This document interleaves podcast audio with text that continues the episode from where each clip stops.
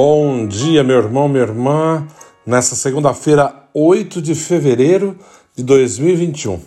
Mais uma semana começando com a graça de Deus. Eu sei que você deve estar pensando, ah, tem que trabalhar, né? Aqui nos Estados Unidos, onde vivemos nessa região de Boston, bastante neve caiu, né? Ontem, domingo, e tá tudo branquinho, tudo muito bonito. Mas louvado seja Deus que temos que trabalhar. Acordamos né? Deus nos dá a oportunidade, a graça de mais um dia, mais uma semana, que saibamos aproveitar as dádivas de Deus para a nossa vida.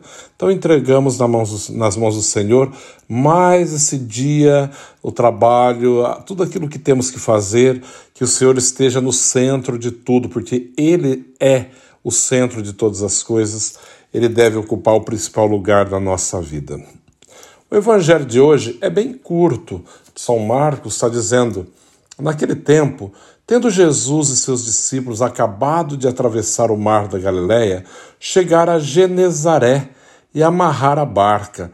Logo que desceram da barca, as pessoas imediatamente reconheceram Jesus. Percorrendo toda aquela região, levavam os doentes deitados em suas camas para o lugar onde ouvia falar que Jesus estava. E nos povoados, cidades, campos, onde chegavam, colocavam os doentes nas praças e pediam-lhe para tocar, ao menos na barra de suas vestes. E todos quantos tocavam ficavam curados. Palavra da salvação. Veja um ponto muito importante nesse evangelho, né? As pessoas queriam, buscavam, né? Buscavam por quê? Porque precisavam, na verdade, né? E nessa precisão, nesse buscar, o Senhor operava grandes maravilhas na vida delas, né? Curou muitos, libertou muitos, né, da opressão demoníaca, curou muitos enfermos e o evangelho ainda diz assim: que eles iam onde Jesus estava, né? Levava os doentes em camas, carregando, colocava na frente dele para que ao menos tocasse na, na barra do seu manto. Né? Era apenas isso já era suficiente. E às vezes eu reflito, né? Nós temos grandes oportunidades de tocar o Senhor por completo, de recebê-lo na Eucaristia, de estar na tua presença e não valorizamos toda essa bênção que temos muitas vezes. Né? Aquelas pessoas, eles se contentavam de estar perto do Senhor, dele tocar neles apenas. E acreditavam. Por que, que levavam? Porque viam nele um sinal de esperança. Já conseguiam ver, mesmo que não muito consciente, mas viam nele o libertador, aquele que podia curar, libertar de todo o mal, né? aquele que vinha trazer para eles assim, uma esperança, né? alívio na dor, né? um conforto. Que busquemos nesse dia né, no Senhor o conforto para a nossa vida, a esperança para a nossa vida, o, o consolo né, da nossa alma, encontremos nele. E que o Senhor possa tocar e libertar-nos também de todos nossos as nossas mazelas, né, todos os nossos males, de tudo aquilo que nos oprime, de tudo aquilo que nos impede de fazer a tua vontade, encontrar-se com a sua graça. Hoje nós temos, celebramos na igreja, uma santa que talvez não é muito conhecida por muito. Ela era negra, filha de escravos, Baquita, né? É do Sudão. Santa Josefina Baquita.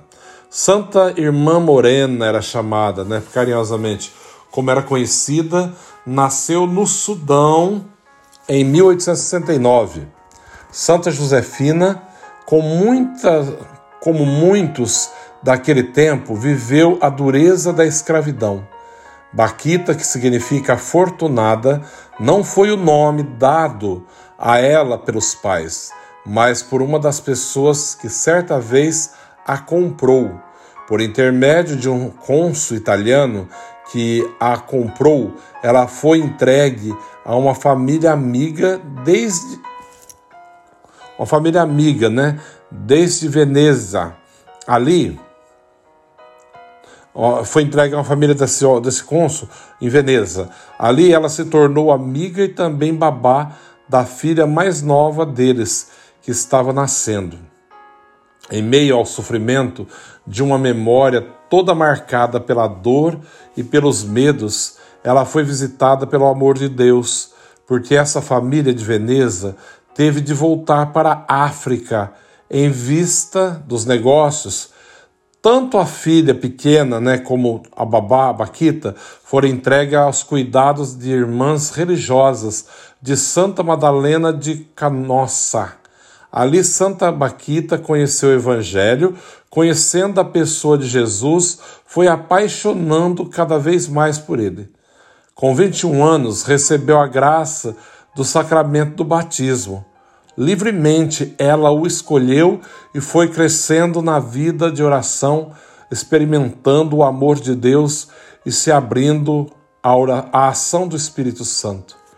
Quando aqueles amigos voltaram para pegar Baquita e a criança,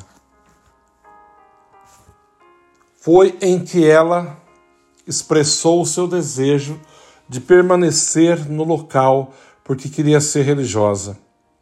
Passado o tempo de formação, recebeu a graça de ser acolhida como religiosa. Isso foi sinal de Deus para as irmãs e para o povo que rodeava aquela região.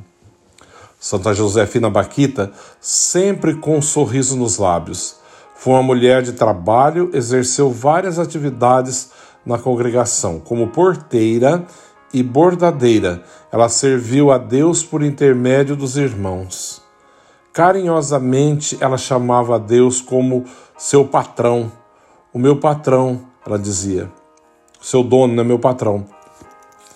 Conhecida por muitos pela alegria e pela paz que comunicava, ela, com o passar dos anos, foi acometida por uma grave enfermidade. Sofreu por muito tempo, mas na sua devoção à Santíssima Virgem, na sua vida de oração sacramental, de entrega total ao Senhor, ela pôde se deixar trabalhar por Deus, seu verdadeiro libertador. Ela partiu para a sua glória e foi canonizada pelo Papa João Paulo II, hoje é Santo São João Paulo II, no ano de 2000. Santa Baquita, rogai por, por nós. Né? Lembrando que Baquita era filha de escravo negra e tornou-se uma religiosa e uma grande santa, uma grande mulher de Deus, né? Deus pode, né? Quando nós deixamos, Ele pode transformar realmente a nossa vida e fazer grandes coisas como realizou na vida de Santa Baquita. O Senhor esteja convosco, Ele está no meio de nós. Abençoe-vos, Deus Todo-Poderoso, Pai, Filho, Espírito Santo. Amém. Um santo dia a todos. Um abraço.